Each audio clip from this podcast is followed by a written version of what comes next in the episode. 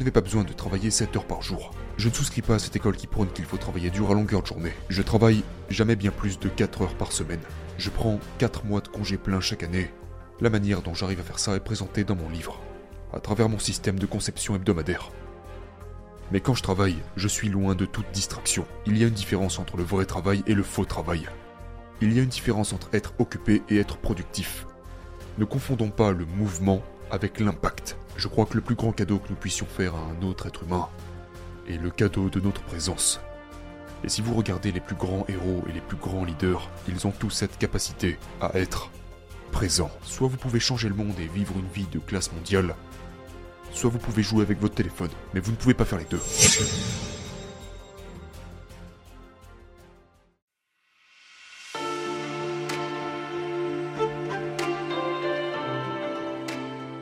Je serais prêt à prendre une balle pour défendre l'idée que n'importe quelle personne sur la planète aujourd'hui, avec la bonne philosophie, la bonne méthodologie et suffisamment de temps, peut faire des choses incroyables dans sa vie. Et une fois encore, cela ne veut pas dire qu'elle doit être milliardaire. Vous, vous savez, c'est là selon moi que le monde s'est effondré. Genre, on entend souvent des gens présenter d'autres personnes en disant Cette personne est vraiment importante parce qu'elle est milliardaire.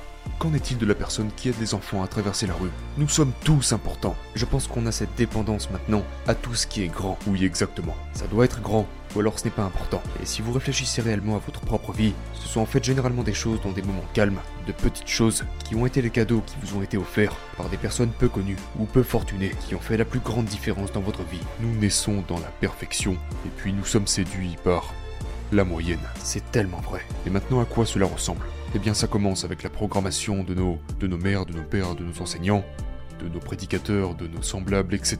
C'est, c'est, c'est la programmation des médias. C'est cet immense programme de propagande qui gouverne le monde, qui propage le doute, la peur, l'incrédulité. Et ce n'est pas seulement l'état d'esprit qui est l'élément clé de mon travail. Je sais que j'en parle beaucoup dans mon livre Manifeste pour être un héros du quotidien, ainsi que dans mes autres travaux, mais il ne s'agit pas seulement de la programmation mentale que nous assimilons, qui nous sépare de ce que nous sommes vraiment c'est non seulement l'état d'esprit, mais également ce que j'appelle l'état de cœur. Nous avons tous été blessés par des macro et micro-traumatismes, et cela fait que nous nous dissocions de nos cœurs courageux, sages, créatifs et productifs. Mais alors, que se passe-t-il si, à mesure que ce processus se produit, de nombreuses couches recouvrent notre cœur authentique jusqu'au point où nous oublions qui nous sommes vraiment. Et puis nous avons toute une histoire sur notre potentiel, toute une histoire sur notre prospérité, une histoire sur notre santé, une histoire sur ce que nous pouvons faire et être dans le monde. Mais si vous répétez et que vos comportements sont toujours alignés avec votre identité et votre propre histoire, ce qui se passe c'est que vous finissez par vous battre pour cette histoire. Et ce même si c'est un mensonge que vous vous êtes vendu à vous-même.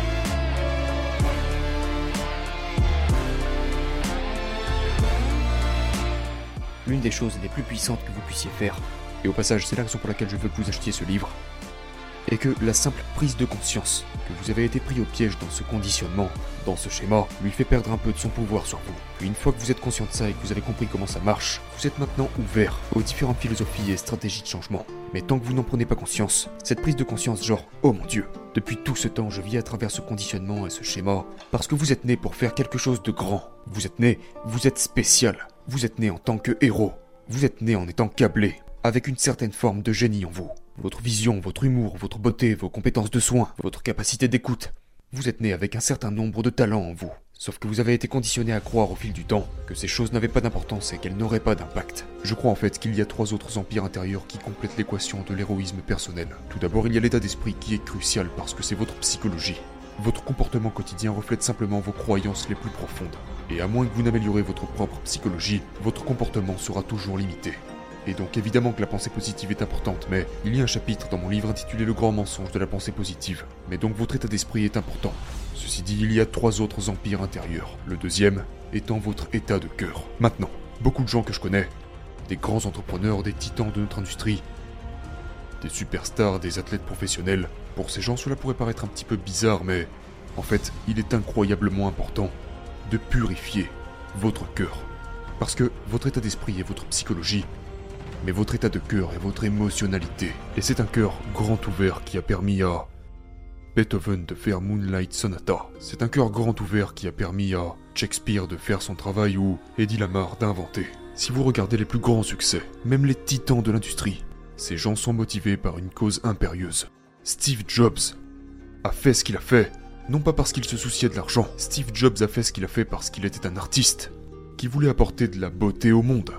J'ai écouté une interview hier sur les hommages après sa mort de gens qu'il connaissait, et il disait qu'il arrivait jusqu'à se mettre en colère parce qu'il était tellement investi dans sa puissante mission de rendre le monde meilleur. Il était presque fanatique. Il était presque fanatique.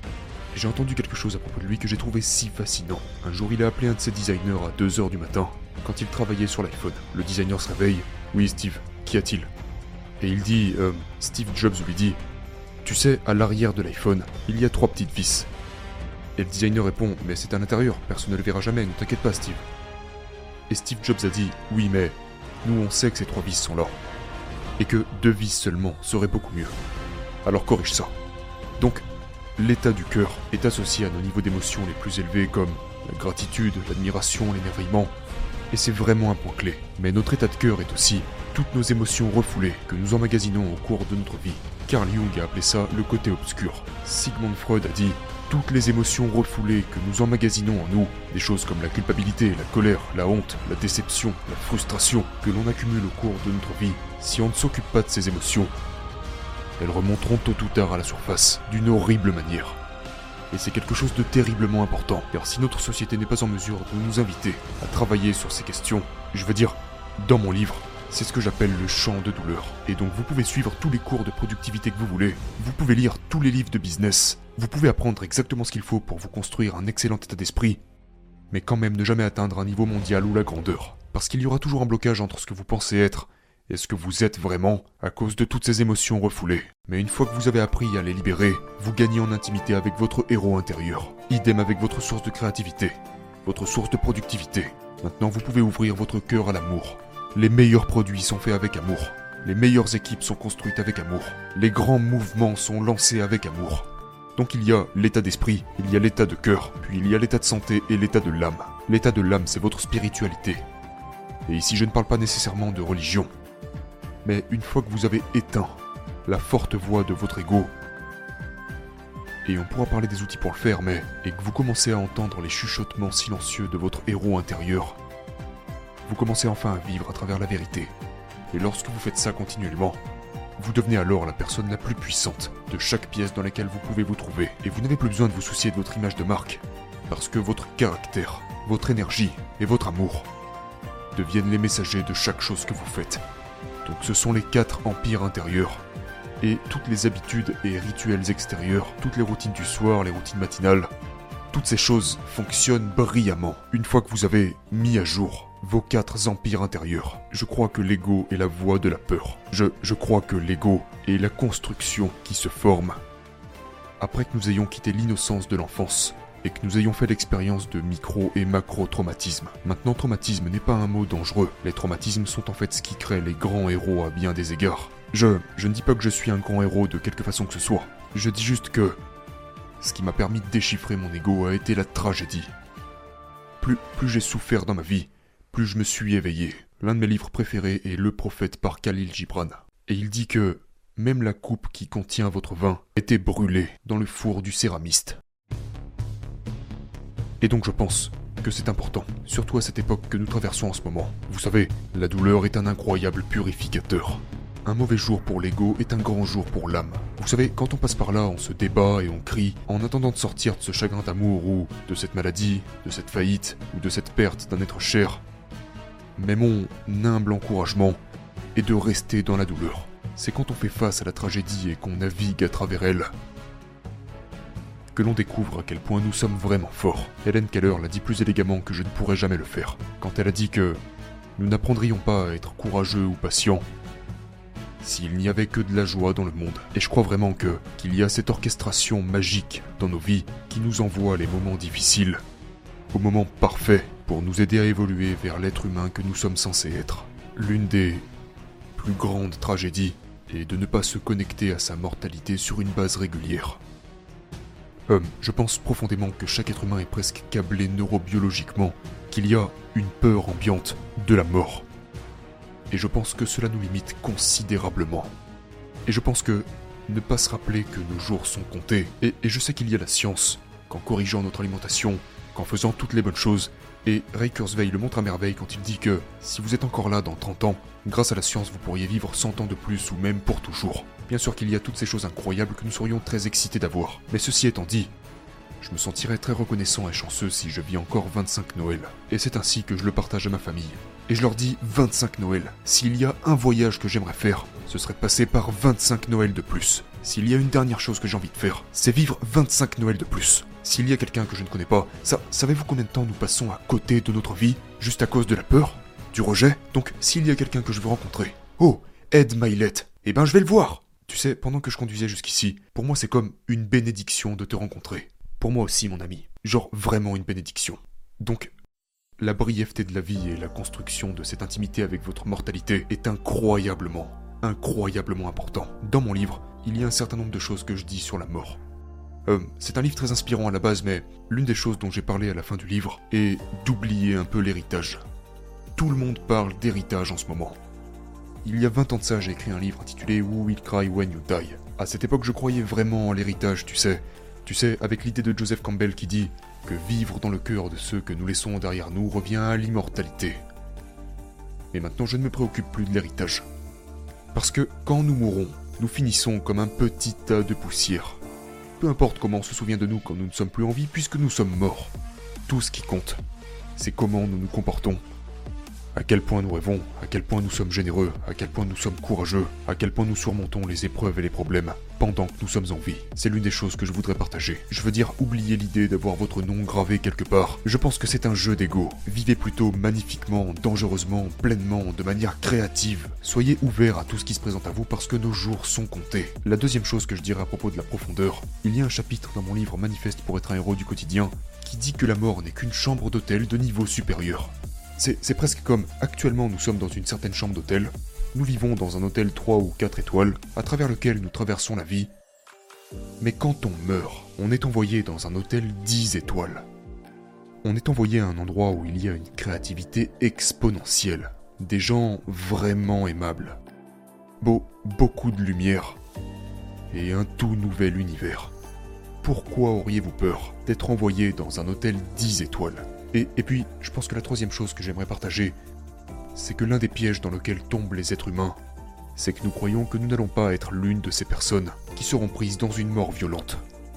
Que nous ne serons pas une de ces personnes qui mourront de la peste. Que nous ne serons pas l'une de ces personnes qui prennent la route et ont un accident de voiture. Les gens meurent tous les jours.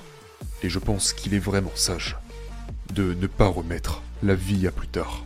La société nous a lavé le cerveau et le cœur en nous faisant croire que la mesure ultime du succès se résume uniquement à l'argent et à une bonne position sociale. C'est ce que j'appelle la CFD, la célébrité, la fortune et les demandes, qui s'oppose à la vérité, que j'appelle la JPL, la joie, la paix et la liberté. Et je pense, vous savez, qu'il y a huit formes de richesse et l'argent n'est qu'une seule de ces formes de richesse. Maintenant, pour tous les créateurs d'entreprises qui te suivent et qui me suivent, est-ce que l'argent est-il important? Absolument qu'il l'est. Il vous donne la liberté, la philanthropie, il vous apporte des moments magiques, il vous permet d'aider les autres. L'argent est quelque chose qui aide énormément. Mais selon moi, il existe sept autres formes de richesse. Nous allons les passer en revue, et je n'ai toujours pas répondu à ta question sur les tactiques de la guérison du cœur, mais je vais te répondre juste après avec certains outils qui sont présentés dans mon livre. Je pense qu'il est vraiment essentiel pour nous de d'apprécier qu'il existe sept autres formes de richesse. Et l'une d'entre elles est la famille. J'ai coaché beaucoup de milliardaires, des gars qui ont des jets et des yachts, qui ont des fortunes phénoménales, mais qui ont le cœur brisé, parce qu'ils ont perdu cette connexion, particulièrement avec leurs enfants. Avec vos enfants, vous avez une petite fenêtre d'opportunité, et une fois qu'elle se ferme, il est vraiment, vraiment, vraiment difficile de la rouvrir. Une autre forme de richesse qui est incroyablement importante, c'est la santé. Je veux dire, genre, Quelqu'un m'a dit un jour que la santé est la couronne sur la tête d'une personne bien portante que seule la personne malade peut percevoir. Donc, vous pouvez avoir tout l'argent du monde. Genre, j'ai eu des clients qui avaient tout l'argent du monde, mais ils avaient perdu leur santé en cours de route. L'un d'entre eux souffrait d'une maladie auto-immune, et quand il s'est présenté à mon bureau, il avait l'air très malade et il avait perdu beaucoup de poids, et je lui ai demandé ce qui lui était arrivé, et il m'a répondu, au fur et à mesure que je construisais mon entreprise, j'ai perdu ma santé. Et maintenant, j'ai confié mon entreprise à, à mon équipe de direction, et ma femme et moi parcourons le monde entier à la recherche de, de guérisseurs pour me remettre sur pied. Une autre forme de richesse, c'est la maîtrise de soi. Je veux dire, je pense que la mission ultime de la vie est la connaissance de soi. Si vous vous rendez au temple de Delphes, Au-dessus de l'arche, il est écrit Connais-toi toi-même. Tous les grands saints et sages disent que le but de la vie est de faire ce voyage pour comprendre vos dons et vos talents, pour construire votre caractère, pour construire cette intimité et cette fluidité avec votre bravoure, votre créativité et votre productivité. C'est pourquoi j'adore le travail. Vous, vous savez, cela fait de moi une meilleure personne. Donc c'est une forme de richesse. Si vous faites un travail que vous aimez, si vous lisez des livres, si vous écoutez ce genre de vidéos, si vous suivez des cours, si vous faites ce genre de choses, c'est une forme de richesse à chérir, à célébrer et à honorer. Et la dernière forme de richesse, c'est, c'est ce que j'avais l'habitude d'appeler l'héritage, mais désormais je ne crois plus à l'héritage comme je l'ai mentionné plus tôt. C'est, c'est la serviabilité, c'est l'impact. Si vous arrivez à aider une personne par jour, et j'invite tous les auditeurs à le faire, si vous deviez faire une seule chose dans votre journée, et vous le pouvez, c'est améliorer la vie de quelqu'un d'autre, en mettant par exemple un sourire sur son visage. Si vous arrivez à faire ça, alors votre journée fut très très spéciale. Je dirais que l'addiction à la distraction est la mort de votre créativité. Quand il s'agit de productivité, dans mon livre Manifeste pour être un héros du quotidien, je présente une règle révolutionnaire que j'ai appelée la règle des 5 grandes heures. Vous n'avez pas besoin de travailler 7 heures par jour. Je ne souscris pas à cette école qui prône qu'il faut travailler dur à longueur de journée. Je travaille jamais bien plus de 4 heures par semaine. Je prends 4 mois de congé plein chaque année la manière dont j'arrive à faire ça est présentée dans mon livre, à travers mon système de conception hebdomadaire. Mais quand je travaille, je suis loin de toute distraction. Il y a une différence entre le vrai travail et le faux travail. Il y a une différence entre être occupé et être productif. Ne confondons pas le mouvement avec l'impact. Je crois que le plus grand cadeau que nous puissions faire à un autre être humain est le cadeau de notre présence. Et si vous regardez les plus grands héros et les plus grands leaders, ils ont tous cette capacité à être présent. Soit vous pouvez changer le monde et vivre une vie de classe mondiale, soit vous pouvez jouer avec votre téléphone, mais vous ne pouvez pas faire les deux.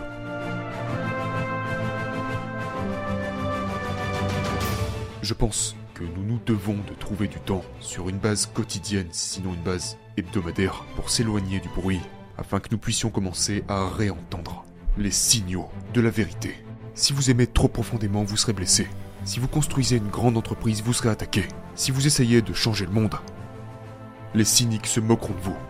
Je veux dire, notre travail est de prendre les pierres que les gens nous jettent et de construire des monuments de maîtrise avec, qui résisteront à l'épreuve du temps. Je veux dire, c'est exactement comme ça que nous déconstruisons les haters. Gardez bien en tête que lorsqu'on se moque de vous, c'est l'indicateur qui vous montre que vous vous débrouillez très bien. Tous les visionnaires ont d'abord été ridiculisés avant d'être vénérés. Donc le point de vue est le suivant. Quelqu'un m'a dit l'autre jour, mais tout cela semble si difficile. Et vous savez quoi? Je pensais à ça le jour même en rentrant chez moi et j'ai réalisé que la misère et les promesses non tenues sont beaucoup plus difficiles. Je pense que l'inconfort de la croissance doit toujours être préféré à l'illusion de la sécurité. Donc ce que je dirais c'est que c'est derrière les choses dont nous avons le plus peur que réside notre croissance et notre liberté. Et je pense, vous savez, que cela commence par une bonne prise de conscience et continue par une pratique quotidienne de la bravoure. Appelons cela la pratique de la micro-bravoure. Faites constamment des choses difficiles. Devenez bon dans le fait de vous plonger constamment dans les choses qui vous font transpirer et trembler. Et cela devient une pratique. Et si vous pratiquez assez longtemps, vous finissez par devenir brillant. Une bonne façon de le voir est que chaque jour vous descendez les marches de la cave vous allumez la lumière et vous serrez le monstre dans vos bras. Et en faisant ça, vous vous rendrez compte que le monstre en question était beaucoup plus petit que vous ne le pensiez. Juste pour les auditeurs, dis-nous un peu par où commencer? Y aurait-il une pensée ou une tactique que tu voudrais partager avec nous tous? Peu importe ce que c'est. Commencez. Commencez. Vous savez, on me pose toujours cette question. Par où dois-je commencer? Et je vous répondrai qu'il y a un énorme pouvoir dans le fait de se lancer. C'est comme si l'univers commençait à vous soutenir lorsque vous faites le premier pas. Je vous dirais aussi, croyez en vous quand personne d'autre ne croit en vous jusqu'à ce que le monde entier croit en vous. Je pense que la vraie raison pour laquelle nous posons la question de savoir par où commencer est juste la peur. Nous sommes paralysés. Donc commencez à croire en vous. Commencez à lire des livres et réaliser que tous les grands héros sont restés anonymes pendant 25 ou 30 ans avant que le monde ne les célèbre. Je dirais aussi que le génie est moins une question de génétique que d'habitude. Donc commencez par la philosophie du commencement et commencez à croire en vous. Vous devez comprendre que, que les gens vont se moquer de vous, que vous allez être incompris. Mais tous les grands héros sont incompris au début. Sauf que les bonnes habitudes vous donnent toujours raison. Et c'est là que la méthodologie suit la philosophie. Une fois que vous avez la philosophie qui est juste la vérité, posez-vous la question qu'est-ce que vous voulez que votre vie représente? Qu'est-ce qui est le plus important pour vous? Quelles sont vos 5 grandes priorités pour le reste de votre vie? À travers quelles valeurs et croyances clés voulez-vous vivre? Une fois que vous avez calibré votre propre philosophie et que vous ne suivez plus la philosophie ambiante, vous avez maintenant le courage et la sagesse de faire confiance à ce qui vous semble juste. Et donc commencez à mettre en œuvre les habitudes dont la science a prouvé l'efficacité. Et pour moi, le club des 5 heures du matin est très puissant. La règle des 5 grandes heures est très puissante. L'entraînement du second souffle est primordial. Je veux dire, si vous croyez que l'entraînement est important, pourquoi ne feriez-vous qu'une fois par jour Hum, les exercices de micro-bravoure, le système de conception hebdomadaire, etc. Et finalement, je vous dirais, assurez-vous de prendre le temps de profiter des fruits de votre travail. Nous vivons dans un monde qui célèbre ceux qui font et décourage ceux qui ne font pas. Mais c'est John Lennon qui a dit Le temps que vous appréciez de perdre n'est pas perdu. J'ai passé une grande partie de ma vie dans une situation où, et j'ai encore beaucoup de travail à faire, mais vous savez quoi? Maintenant, ça ne me dérange plus de passer du bon temps. Et la grande ironie à propos de ça, c'est que c'est lorsque vous ne faites rien que vos plus grandes idées éclosent. À quoi ça sert de vivre si vous n'avez pas l'occasion de prendre des repas de 6 heures avec votre famille, pendant lequel vous pouvez rire à plein poumon, ou si vous ne pouvez jamais avoir une conversation avec quelqu'un dans la rue sur la vie, ou prendre un moment pour admirer la façon dont les rayons de la lune tombent sur une cathédrale. Je veux dire, la richesse n'est absolument pas seulement une somme d'argent à la banque.